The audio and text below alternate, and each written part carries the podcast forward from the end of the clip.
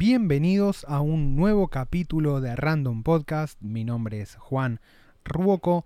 Me pueden encontrar en Twitter como Real Juan Ruoco, en Instagram como Real Juan Ruoco o pueden leer mis artículos en medio.com como realjuanruoco.medium.com.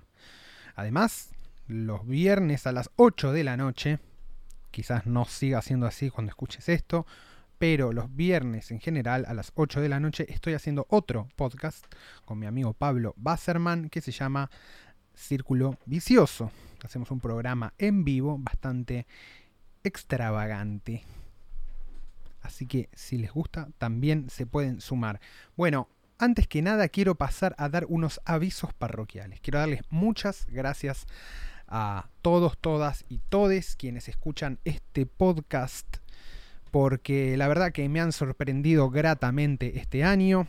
Yo lo empecé el año pasado, eh, el podcast, hice apenas 7 capítulos. Este año con la pandemia aproveché y hice como 20 capítulos más. Y creo que llego hoy al último capítulo de Random Podcast del año 2020. No lo voy a cortar el año que viene, sino que es el último del año. Me parece que estamos en un buen momento para sacar el último capítulo. Quizá, quizá llegada la Navidad, me pique el bichito y haga un especial de Navidad o algo por el estilo.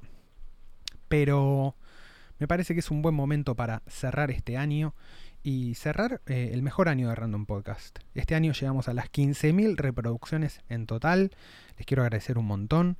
Gracias a Random me han caído ofertas de laburo, me han llegado propuestas para hacer otras cosas y nada de eso hubiera sucedido si ustedes, queridos, queridas, querides oyentes, no hubieran hecho su parte, que es compartir el podcast, agitar en redes, mandárselos a sus amigos, etc. Quiero darle muchas gracias por eso. La verdad que sin ese empujoncito, todo lo que este año me trajo de grato no hubiera sido posible. Dicho esto, vamos a ir a el último el último libro o el último autor que les quiero recomendar, lo último de lo que vamos a hablar en Random Podcast en el 2020, que además viene a ser como una especie de frutilla del postre. Eh, mientras tomaba notas, mientras leía de nuevo el, el libro que, del cual les voy a hablar ahora en un rato, y acomodaba mis ideas, me fui dando cuenta de que un montón de ideas y de conceptos que yo creía propios, en realidad se los debo muchísimo, muchísimo a este libro, que más que la frutilla del postre funciona como, ¿cómo decirlo? Como una especie de conector de tropos temáticos que han atravesado este podcast. Desde eh, la aparición de Bitcoin, por ejemplo, hasta las lecturas de Peter Sloterdijk y quizás atravesando algunas del propio Byung-Chul Han. Hoy voy a hablar de un libro hermoso en PDF de un filósofo que, que se reclama a sí mismo como anarquista, que se llama Hakim Bey. Yo digo Hakim, pero es con H, el H es muda. Debería pronunciarlo Hakim Bey, pero para mí es Hakim Bey, como también decimos Tom Cruise. Tom. ¿no? Nuestras pronunciaciones de inglés me encantan. Hacking Bay es un escritor, ensayista y poeta estadounidense que se describe a sí mismo como anarquista ontológico. Wow, ¿qué querrá decir esto? Lo veremos más adelante. Pero su libro en cuestión, y que está en PDF, es muy fácil de conseguir en internet, se llama ni más ni menos que Utopías Piratas. Y en el libro hay un concepto que generalmente se suele describir con una sigla TAZ, que quiere decir Temporal Autonomous Zone o zona autónoma temporal, como me gusta traducirlo a mí porque las traducciones en castellano suelen ser zona temporalmente autónoma, pero ese sería ZTA. Yo prefiero SAT, que es al revés de TAS, y además le sacamos el gerundio, entonces quedaría zona autónoma temporal. Vamos a ver de qué se trata este concepto y toda la filosofía de la que habla nuestro querido Hacking Bay.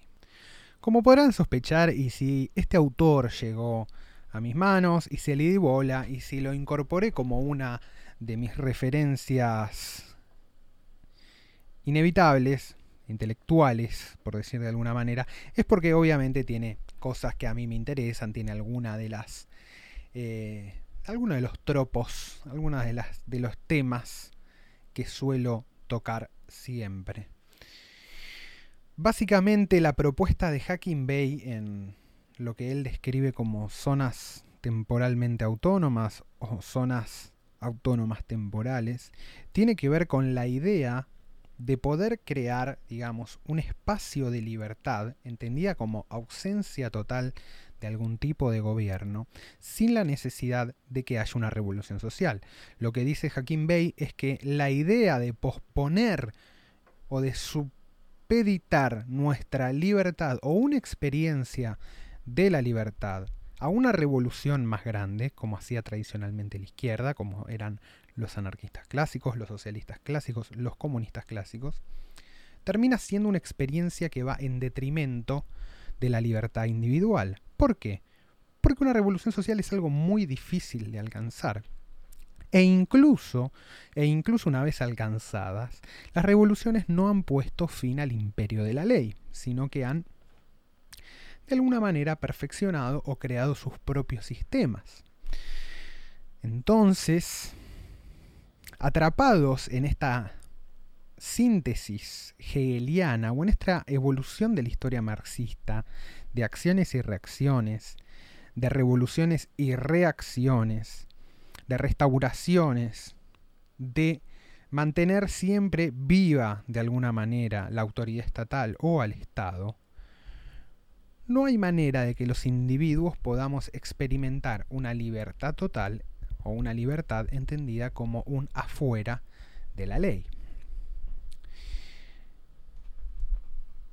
Principalmente ese vendría a ser el problema. Sin embargo, no es un radical individualista Hacking Bay, sino que Hacking Bay defiende una noción en la cual la autonomía del individuo, dice, parece ser mejorada y complementada en el grupo, y la efectividad del grupo, paradójicamente, depende de la libertad individual. Hay acá, o aparece acá, la idea de consenso o de cooperación. Es decir, es necesario el grupo para aumentar las capacidades del individuo, pero sin responsabilidad individual no hay grupo posible, ¿no? Primero. Y por otro lado, por otro lado, Bey habla de un rechazo a la figura del ermitaño del eremita, del tipo que se va del mundo y se aísla de sus relaciones sociales para alcanzar la libertad. Dice que hay que dejar esa imagen infantil, que no hay manera de salir de lo social, pero sí, pero sí puede existir alguna forma, alguna forma de experimentar la autonomía, es decir, el propio gobierno, el gobierno de uno mismo. Él habla, citando a Fourier, de la tiranía de los civilizados. Esta, frase me encanta. ¿eh? La tiranía de los civilizados. Es decir, que siempre la civilización y el orden deviene tiranía o impone su orden social a todos. ¿eh? Y hablaba del problema de las revoluciones tradicionales y sobre todo la idea de Marx de dictadura del proletariado. ¿no? Bueno, para alcanzar la libertad hay que hacer una nueva dictadura, ¿no? Un poco problemático. ¿Qué orden, qué orden prefiere Hacking Bay o cree que hay que construir? Bueno, va a traer una idea de otro tipo, de Josiah Warren, dice, y él habla de el convite, ¿no? La fiesta, el banquete, ingenio, buena comida y bebida, orden espontáneo, libre de toda ley y moralidad Anarquismo tipo 3. Subjetividad radical. No, pensemos por un momento, ¿no, lo sienten eso ustedes cuando se juntan a comer con unos amigos? fuman algo, toman algo, y por un momento queda suspendida la noción del tiempo, la noción del orden, la idea de la sociedad misma. No se crea un microcosmos ahí donde está todo bien y uno quisiera que permanentemente la vida sea así.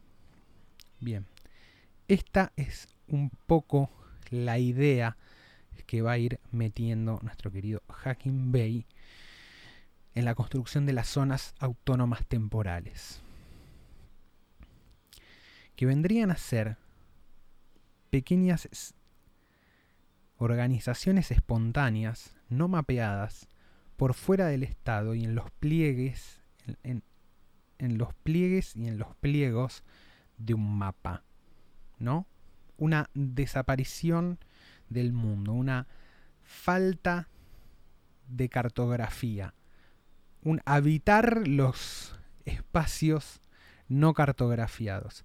Si eso es posible, ¿no? Porque justamente, lo que va a decir después, es que el siglo XX marca el inicio del fin de las tierras indómitas. A partir del siglo XX el mapa y el mundo entero queda, el globo queda mapeado y queda dibujado por completo y no hay un lugar, no existe más la idea de indómito, de recóndito, de remoto, no hay más lugares que estén fuera del gobierno de los hombres. Mm. Entonces, esta va a ser una de, uno de los problemas que vendría a tratar o a resolver la zona temporalmente autónoma, la zona autónoma temporal. Por otro lado, obviamente, la idea de establecer focos que, estén conectados entre sí y dispersos a la vez empieza a resonar con la idea de Internet, la idea de redes. Sin embargo, Hakim Bey, por más que es muy pro el uso de Internet, en realidad de las redes de información, o como él va a llamar, las anti-redes de información, cree que la separación física no puede ser suplida nunca por la electrónica ni por las máquinas, que la vida tiene que ser compartida y tiene que haber contacto, tiene que haber olores, sabores, tiene que haber ruido. Esto lo define él como la vida real. Y habla, así de como el aislamiento digamos, del ermitaño o del individualista radical, habla de falso individualismo versus un falso colectivismo provocado por la noción de participación, por ejemplo, en Internet. Habla de dos polos completamente contrapuestos y sin embargo tapan el problema que es crear núcleos de asociación. De asociación. ¿Eh? Tenemos por un lado el falso colectivismo, la falsa noción de una ciudadanía digital, por ejemplo, y el falso individualismo, la retrotraerse y aislarse completamente del mundo. No es posible, dirá Bey.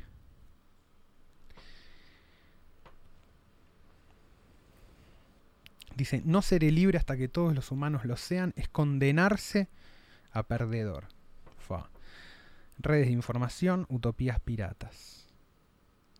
La zona temporalmente autónoma se entiende en la acción. Es tiempo, es tierra, es imaginación. Es un ataque desde un ángulo chamánico a la historia, una negación del ciclo hegeliano. Las zonas autónomas temporales no existen separadas fuera de la vida real. Sin embargo, son invisibles a los agentes de la simulación. Él habla de la simulación como el orden social, ¿no? Tan pronto como es representada, debe desaparecer. Hay que retirarse del área del simulacro. La zona autónoma temporal es un campamento de guerrilleros ontológicos. Solo los autónomos podrán organizar la autonomía, crearla. Es como un Satori, dice Hacking Bay. Me gusta esta idea, porque de lo que habla es que la zona autónoma temporal solo puede ser creada en el momento en que se crea, ¿no? Parece una estupidez esto lo que estamos diciendo, pero no se puede planificar, no se puede traer mediante la teoría, hay que hacerla mediante la acción. A mí me vuelve loco la idea de zona autónoma temporal, de un lugar donde no es gobernado por nadie durante X cantidad de tiempo y sin embargo que no puede ser permanente, porque tiene que dispersarse en cuanto puede ser publicitada, en cuanto puede ser permanente, va a ser destruida, que es un poco lo que pasó con la esta esta, esta zona autónoma temporal que surgió, o como la bautizaron, eh, en las revueltas del Black, del Black Lives Matters, se armó una zona autónoma, fuera del control policial, pero se la publicitó tanto, de alguna manera, que se la cristalizó, se le limitó su territorio, se dijo, acá está, estos somos, se le dio publicidad y por lo tanto fue mapeada. Y al momento de ser mapeada, recuerdo que había un mapa, ¿eh? no sé si saben de lo, de lo que estoy hablando, pero busquen la zona autónoma temporal eh, en protesta de Black Lives Matter, no me acuerdo la ciudad, creo que en la ciudad de Washington, en el estado de Washington, los mismos que querían, digamos, desfinanciar a la policía durante la protesta. En cuanto fue cartografiada, de hecho circulaba un mapa, esta es la zona autónoma temporal, en el mapa la perdición, ¿no? Em, lo que pareciera ser que intenta hacer Bay es salir, salir del orden pero también salir de, los esquemas que posibilitan el orden, ¿no? No es como una reacción, una revolución, una contra. Es como decir, bueno, voy a disolver la dicotomía, no me voy a meter en esta. Voy a tratar de hacer algo que sea completamente o radicalmente distinto. ¿Mm? Dice, las dos críticas principales ¿no? de la zona autónoma temporal es insurrección sobre revolución y clausura del mapa. ¿no? Siglo XX, el siglo sin tierra incógnita que hablábamos hace un tiempo. Dimensiones fractales, invisibles para la cartografía del control.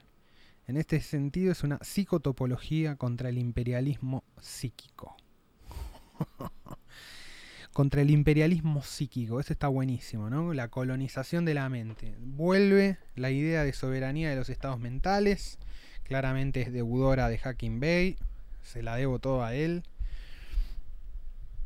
Y después dice, bueno, los momentos positivos de la zona autónoma temporal pueden ser el uno, el rechazo a la familia núcleo como modelo organizador de la sociedad.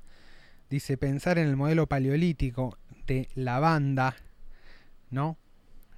La, la turba de los 50 monos ahí todos juntos tratando de convivir. Dice, la banda es pródiga, nómade, multitudinaria, ¿no? Contra la familia que es cerrada eh, y creada, o por lo menos lo que dice, a partir de la creación del sedentarismo y la agricultura. La fiesta, economía del derroche, nomadismo psíquico, tercer punto positivo. Corsarios, virus, migrantes, pedazos de jungla, baldío, áreas prohibidas, mercados negros, el mundo barrani, ¿no?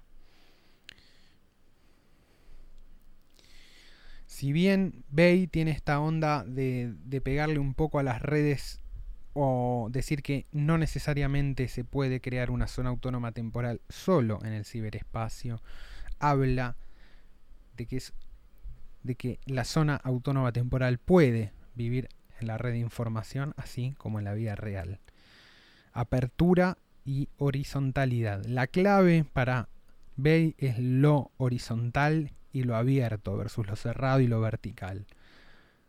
La antirred, ningún sistema de control universal es posible. Esto está buenísimo también, ¿no? Vuelve a hablar de la idea de caos, atractores extraños y todo ese tipo. El problema del control, ¿no?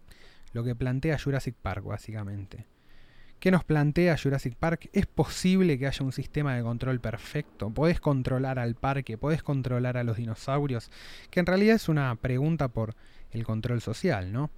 ¿Se puede controlar una sociedad? ¿Se puede crear una micro sociedad donde todo el control esté automatizado y las máquinas sean perfectas y todo ande bien? Y la respuesta de Spielberg, muy acertada, es no. ¿Eh? Representado por Malcolm, ahí el apóstol del caos, la vida se abre camino, ¿no? Siempre hay un punto ciego en cualquier sistema de control. Quizás de esto se trata la zona autónoma temporal, ¿no? De crear puntos ciegos o de aprovechar los puntos ciegos del control para crear espacios que solo duren por un tiempo, que no sea posible cartografiar, pero donde el individuo pueda ejercer de forma radical su libertad, ¿no? Pueda sentir de alguna manera un momento puro de libertad. Me hace acordar al disco de Pink Floyd, A Momentary Lapse of Reason, bueno, A Momentary Lapse of Liberty. ¿no? En ese sentido, la, la, zona autónoma temporal, la congregación alrededor de banquete de los marginales, es de alguna manera un momento de epifanía. Es una, una ¿no? Una cuestión, tiene una cuestión ahí epifánica. Después el libro avanza, avanza y se va a analizar un poco lo que él llama utopías piratas, o cómo fueron organizadas las comunidades piratas del siglo XVI, XVII hasta el siglo XVIII. Pone el ejemplo de la isla Tortuga, ¿no? ese lugar mítico que, los piratas habían creado, eh, creo que en las costas del Caribe y del Atlántico, como el ejemplo de una zona autónoma temporal, una abdicación del Estado. ¿eh? Después pone ejemplos eh, los colonos que fracasan en Estados Unidos y muchos de ellos se van a vivir con los nativos y se vuelven parte de los nativos. Defiende a la piratería no como protocapitalistas, como a veces se lo suele encasillar, o como él cree que se lo suele encasillar, sino como bandidos sociales, ¿no? De nuevo, renegados sociales que se organizan entre ellos, aboliendo, digamos, todo tipo de norma y autoridad externa y regulando ellos mismos su vida, ¿no? El barco pirata como unidad, como una mini república con sus propios códigos, con incluso la capacidad de remover a los capitanes si no cumplían con la tripulación, la no existencia de los azotes, por ejemplo, el arreglo por duelo de, las de, los problemas de convivencia arriba del barco. ¿eh? Bueno, pone como un ejemplo más a Libertalia, también este territorio medio mítico de la mitología pirata como el lugar libre de los piratas. Y habla de la liberación, o sea, la voluntad del desaparecer, ¿no? Él dice voluntad de poder desaparecer, como retomando esta idea de Foucault. Y termina definiendo, por más que él, todo el tiempo dice que no hay manera de definir las zonas autónomas, que es un concepto contradictorio, que solo se puede ejercer haciéndolos, pero igual intenta, intenta algunas definiciones. Y él habla de tres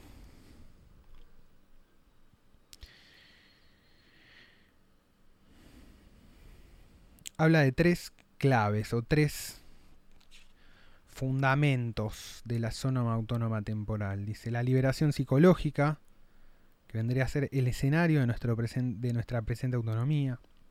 Me encanta, algo de lo que hablamos mucho acá. La contrarred, o sea, la red de los iguales dentro de la red de información, ¿no? Y dentro de la propia herramienta de control, como es Internet que la anticipa. Y la tercera es la licuación del Estado, ¿no?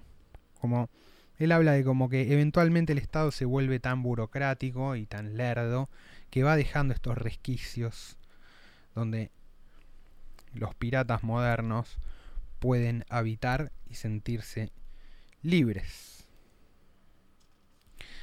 Quizás no se haya entendido nada de lo que hablé hoy. Quizás ni yo lo termino de entender. Pero básicamente es una exhortación para que lean a Hacking Bay.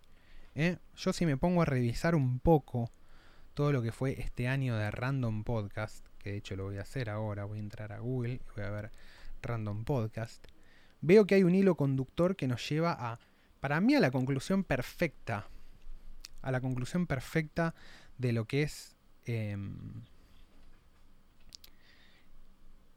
este episodio y de la exhortación ¿eh? a la búsqueda y la construcción de una zona temporalmente autónoma propia o con sus amigos. Estoy revisando y ¿de qué hablamos? Bueno, miren. Empecé hablando del coronavirus, hablé de psicopolítica de Bin Han. Seguí con Magic, hablé de Luna Bomber. ¿eh? Justamente acá aparece la figura del, eremita.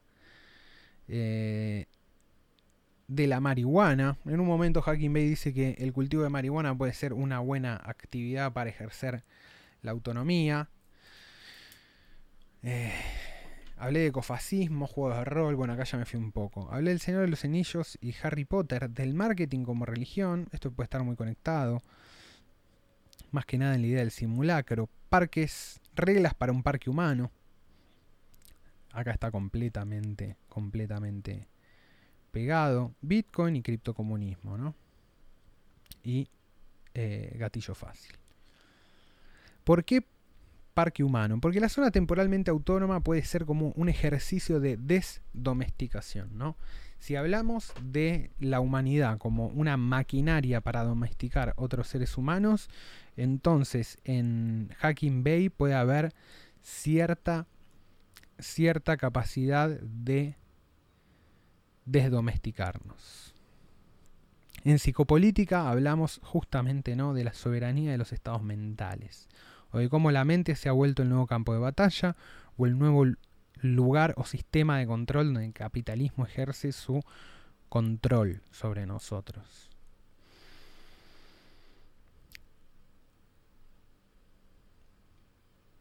Y después, cuando hablamos de Bitcoin y de criptocomunismo, hablamos de la posibilidad de un mercado por fuera de todo control estatal de alguna manera, ¿no? Que obviamente esto genera pánico y genera eh, una idea de que, de que uno es un absoluto liberal línea mi ley y no es cierto, sino que es la posibilidad de que haya una economía horizontal y por afuera, por afuera de cualquier tipo de control estatal y de proyecto político estatal.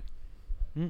Entonces, de nuevo, es algo que vuelve a equilibrar la balanza o darnos alguna chance a los individuos y a una comunidad de individuos de generar sus espacios autónomos. Por eso yo juego tanto con, las criptomonedas. Teniendo esto en cuenta, teniendo esto en cuenta, o por lo menos tratando de hacer como una especie de trazado final,